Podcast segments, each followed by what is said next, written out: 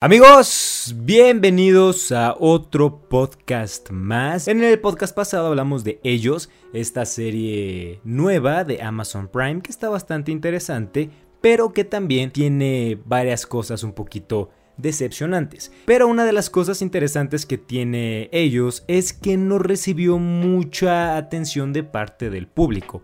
Pero la película de la que vamos a hablar el día de hoy sí recibió bastante atención y tiene varios aspectos, pero nomás les voy a dar una pequeña pista para que ustedes puedan adivinar cuál. ¿Para qué la hacemos? Ya está en el título, vamos a hablar de Cruella, esta superproducción de Disney Plus, y bueno, Disney normal que está en el cine, que habla acerca del origen de la villana de 101 Dálmatas Cruella de Vil, obviamente en su versión live action y protagonizada por nuestra querida Emma Stone. Les voy a contar rápidamente la premisa que escribí acerca de la película. Cruella nos cuenta la historia de Cruella, una pequeña niña rebelde con una gran habilidad para el diseño de modas, que después de un accidente su vida cambia 360 grados y se ve obligada a robar. Pero una oportunidad de trabajo con la baronesa puede cumplir sus sueños aguantará la cordura. Bueno, esta es prácticamente la historia. Es verdad que no conocíamos el origen de esta gran villana, porque en 101 Dálmatas pues solamente era ya una señora anciana pues que odiaba a los dálmatas y que confeccionaba ropa con ellos. Y entonces aquí el chiste es que nos van a contar el por qué se vuelve así.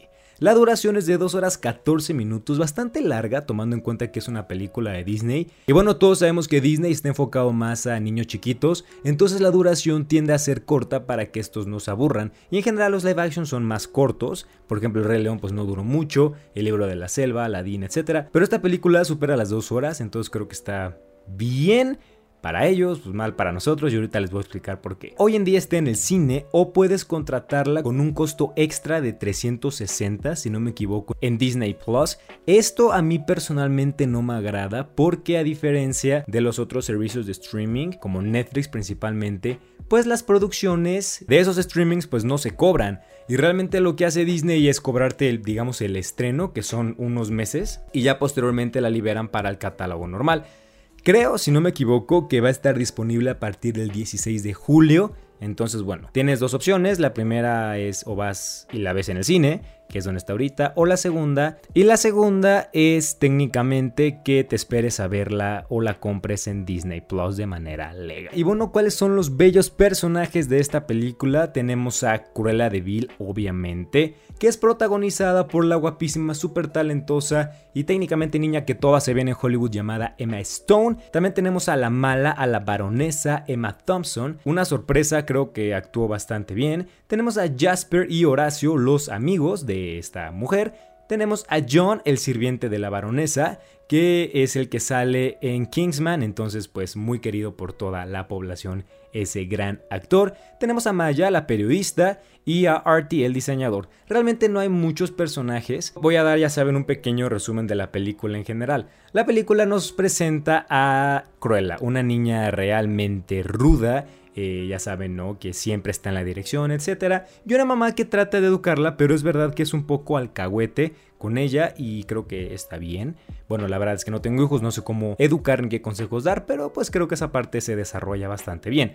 A la niña la corren de la escuela y el siguiente paso es que la mamá se muda a París, Inglaterra. Es que realmente no puse mucha atención, no dicen dónde es, pero se mudan a esa ciudad y la mamá quiere hablar con la baronesa, que es una diseñadora de modas pues muy importante. Digamos que es Carolina Herrera, sí, es muy, muy, muy famosa. Y le dice a la niña que por favor se quede en el coche, pero esta niña al amar tanto a los vestidos y todo eso, al ver esta fiesta ella se baja, ocurre un desmadre y trágicamente la mamá muere. Cae del risco en una de las escenas más jaladas que he visto en toda mi vida y ya. Obviamente la niña queda huérfana y se ve obligada a tener que estar en la calle. Conoce a unos niños que son Jasper y Horacio y con ellos comienza a robar. Y a eso se dedican durante el inicio de la película. Ellos roban de una manera muy elaborada, eh, un estilo Focus, la película de mi compañero Will Smith y Margot Robbie. Pero después de un tiempo, eh, Jasper creo, pone el currículum de Cruella en una boutique y Cruella entra a trabajar, pero trágicamente entra a trabajar como limpiadora de baños. Entonces ella quiere demostrar su potencial porque realmente diseña muy bien. Total, eh, un día odia a todos, se queda hasta tarde borracha y hace un anaquel pues muy estilo Joker, ¿no? Que esto es una de las cosas de la que vamos a hablar mucho a lo largo de este podcast. Y la baronesa descubre su talento y la contrata. Pero la baronesa pues es muy egoísta, todo dice que lo hace ella, etc. Y llega un punto donde se cansa y Cruella eh, se empieza a volver un poco mala. Y en pocas palabras, después descubre que la baronesa fue realmente quien mató a su madre y de ahí Cruella se vuelve loca y hace todo para destruir a la baronesa. Obviamente en el ámbito social porque es lo que más le importa. Y ya, así vemos técnicamente cómo Cruella se va convirtiendo en esta gran villana. Y ya. Vamos a hablar de lo bueno.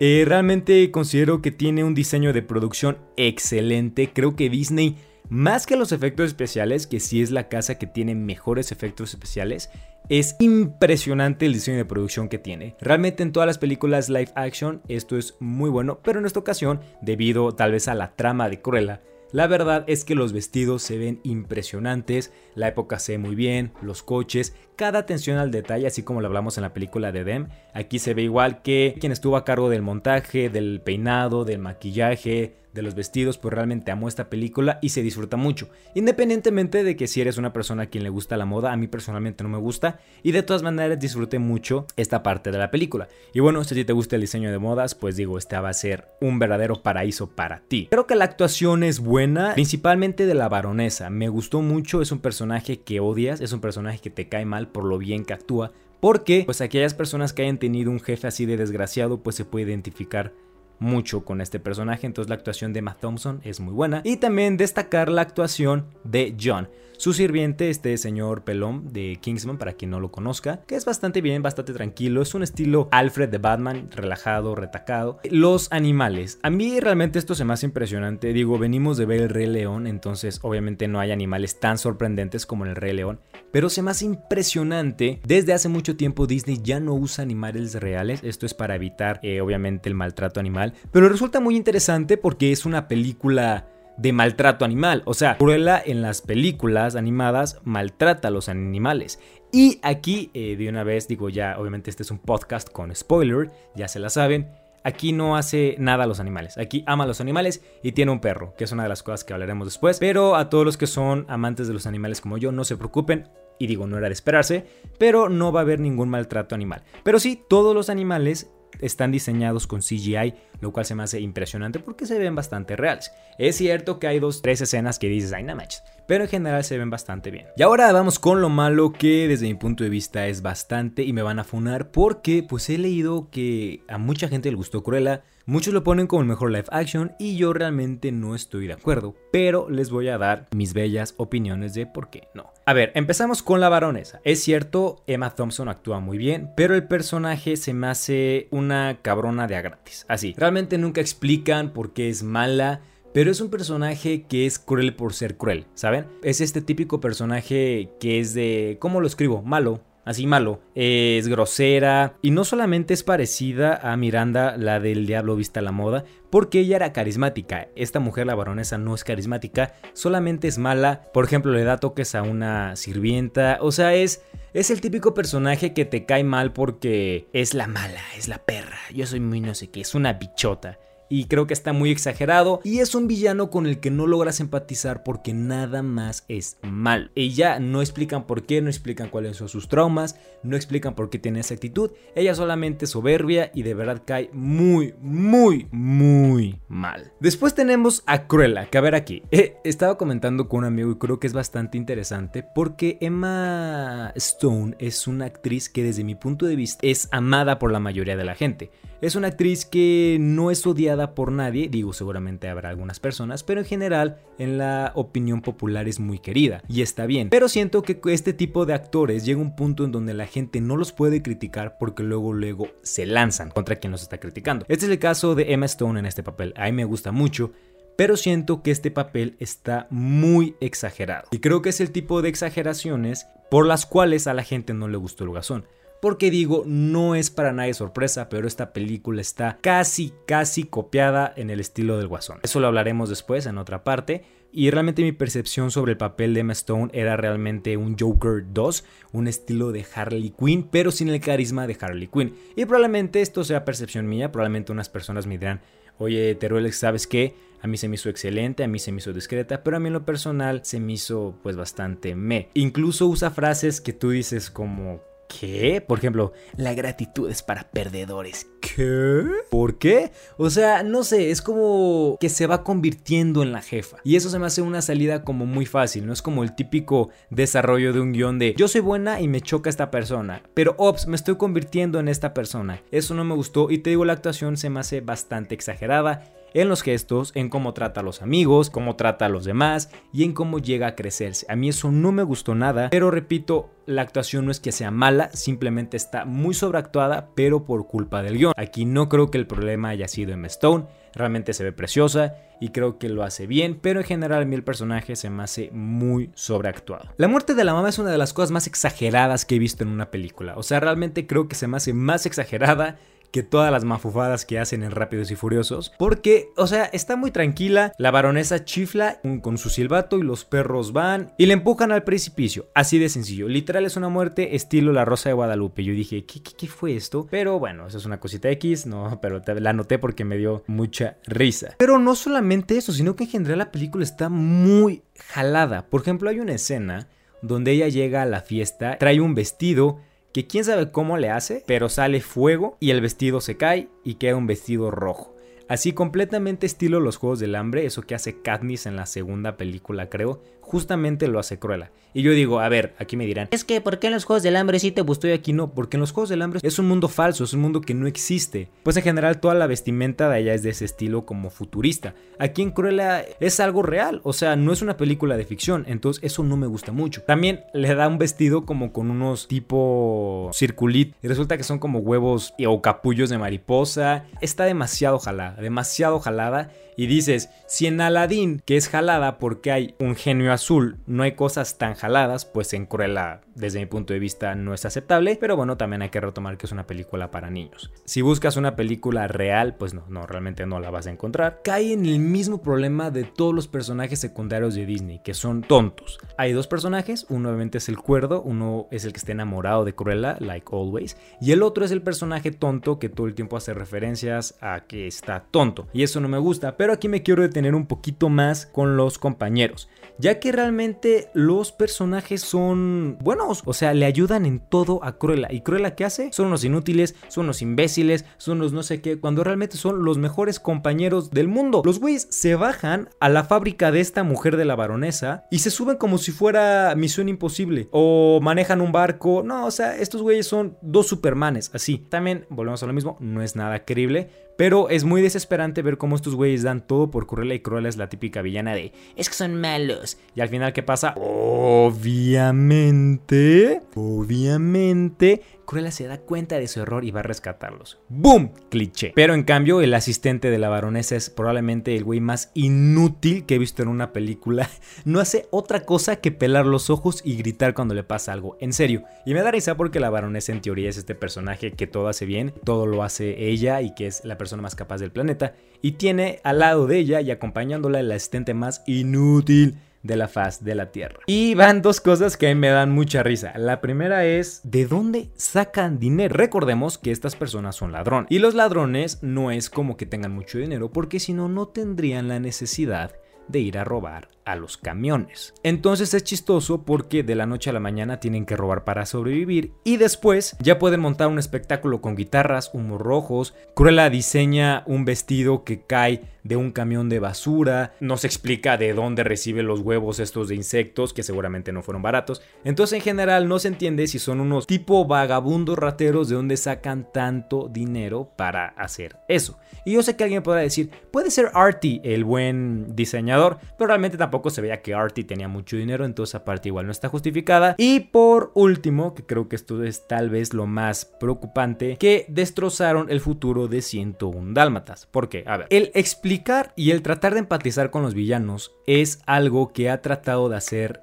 los videojuegos, las películas, los libros, etcétera, desde hace mucho tiempo. Y en ocasiones se hace bien porque logras entender el significado del villano.